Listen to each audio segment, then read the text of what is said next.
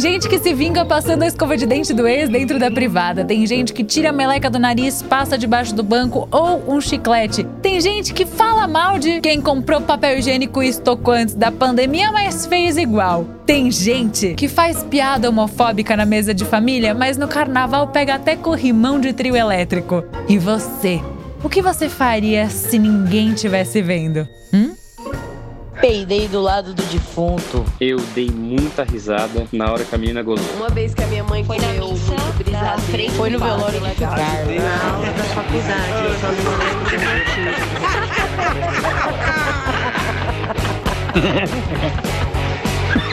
Ah, mas eu ri fazer o quê? Aê, seja muito bem-vindo ao Mas Eu Ri, eu sou a Camila Masri, se inscreve aí no canal curte e bora começar porque eu tô vendo, viu?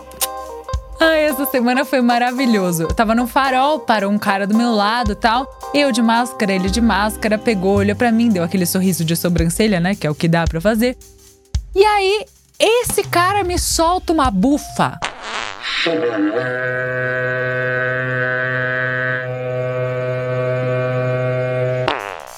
Alta.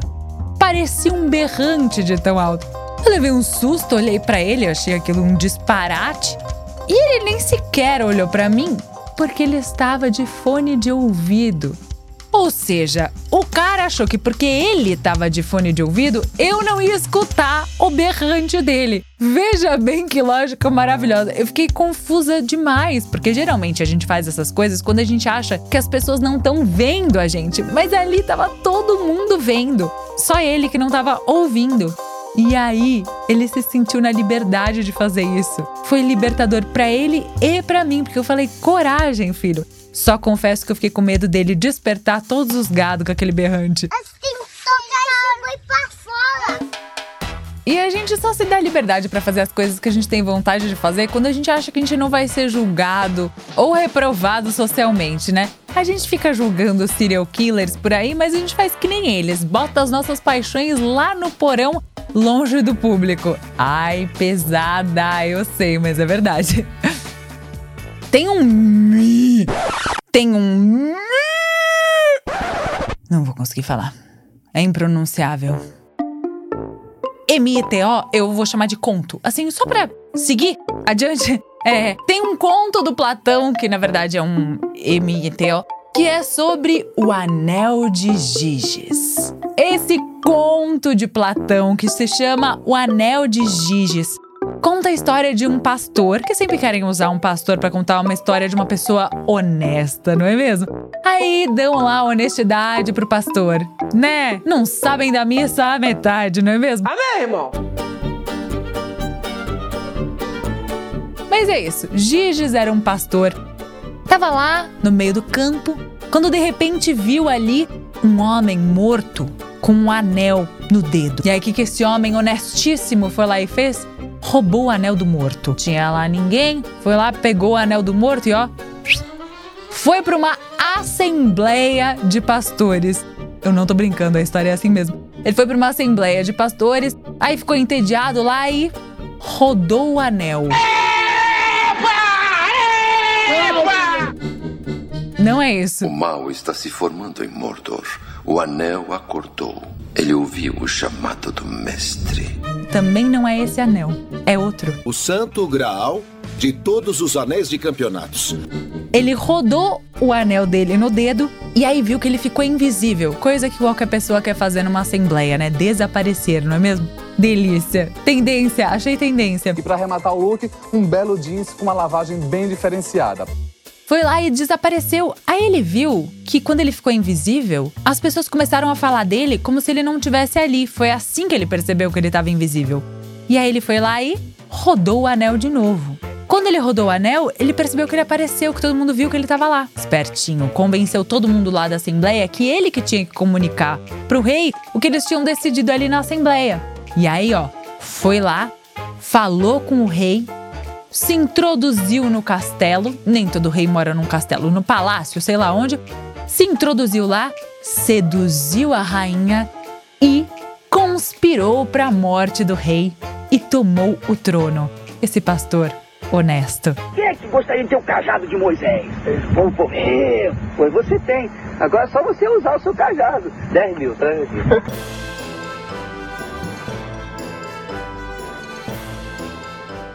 E esse conto lembra bastante também um livro bastante conhecido, uma série de filmes bastante conhecida, que é O Senhor dos Anéis, né? Eu não encontrei comprovação de que o Tolkien se inspirou no Anel de Giges para fazer esse livro, mas eu acho que sim, vai. É impossível ele não saber. Um cara inteligente desse devia ter essa referência, né?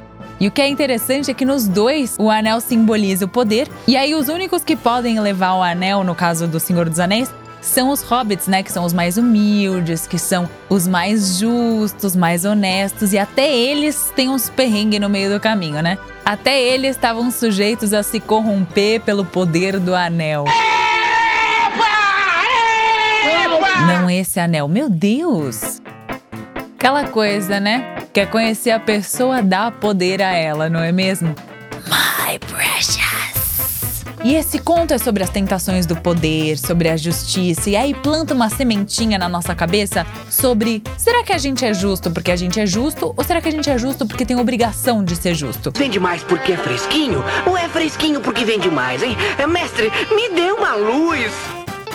Se não tivesse uma punição, a gente ainda seria íntegro? Ainda seria justo? E se não tivesse punição alguma e a gente não fosse íntegro, não fosse justo, a justiça deixa de ser um bem individual para ser um bem coletivo, já que ela só existe quando tem muitas pessoas? Eis a questão, não é mesmo? Ah, isso tudo também lembra aquele filme que virou uma trilogia até e agora tem uma série que se chama The Purge ou A Noite do Crime aqui no Brasil. Que no Brasil é toda noite, não é mesmo? É uma barbaridade, né, meu velho? Mas o filme e a série contam a história de uma sociedade que é os Estados Unidos, né? Mas assim, o governo dos Estados Unidos cria uma lei que permite que todo ano, durante 12 horas, todos os crimes, todos os crimes saiam impunes. Ou seja, qualquer pessoa pode cometer qualquer crime, desde que não utilize armas de destruição em massa ou armas biológicas, e ele sairá impune uma vez por ano, todos os anos. Eu moro em Brasília, estou no dia a dia aqui com o presidente e com a família Bolsonaro. E eu conheço tudo que tramita na família Bolsonaro. A lógica que eles usam por trás dessa coisa toda é que se as pessoas cometem crimes e aí tiram isso do sistema, a criminalidade no ano inteiro diminui. E de fato, nesse filme, nessa série, diminui de verdade. E a maioria das pessoas fazem o quê? Usam esse benefício. A maioria das pessoas comete crimes absurdos durante esse período, porque a maior parte das pessoas só são íntegras porque elas têm medo de serem punidas. Teste de fidelidade tá aí para provar isso, não é mesmo? É assim nesse filme e eu acho que é assim na vida também, viu? Porque se todo humano fosse autogerenciável, lindo e puro, para que leis? Para que fronteiras?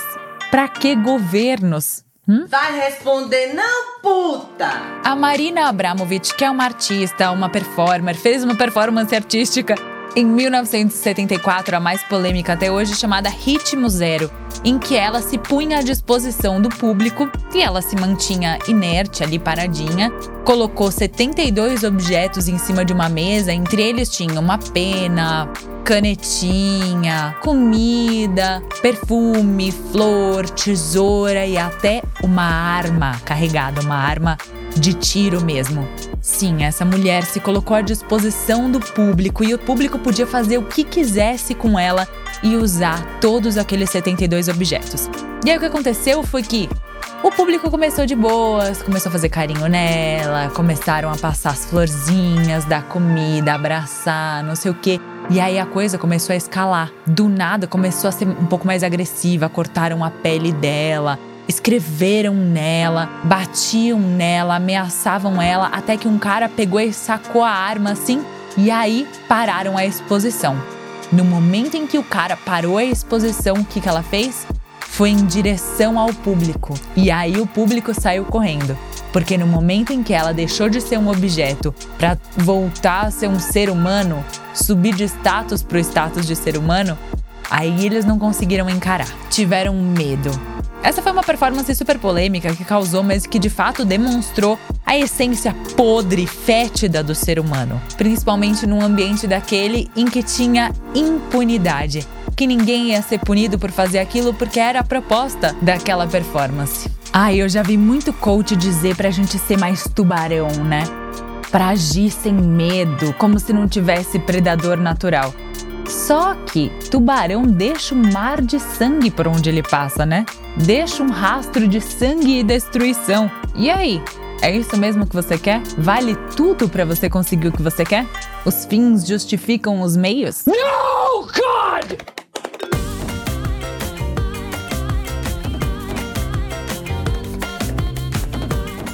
Platão já dizia que a maior injustiça é alguém parecer justo sem ser justo de verdade.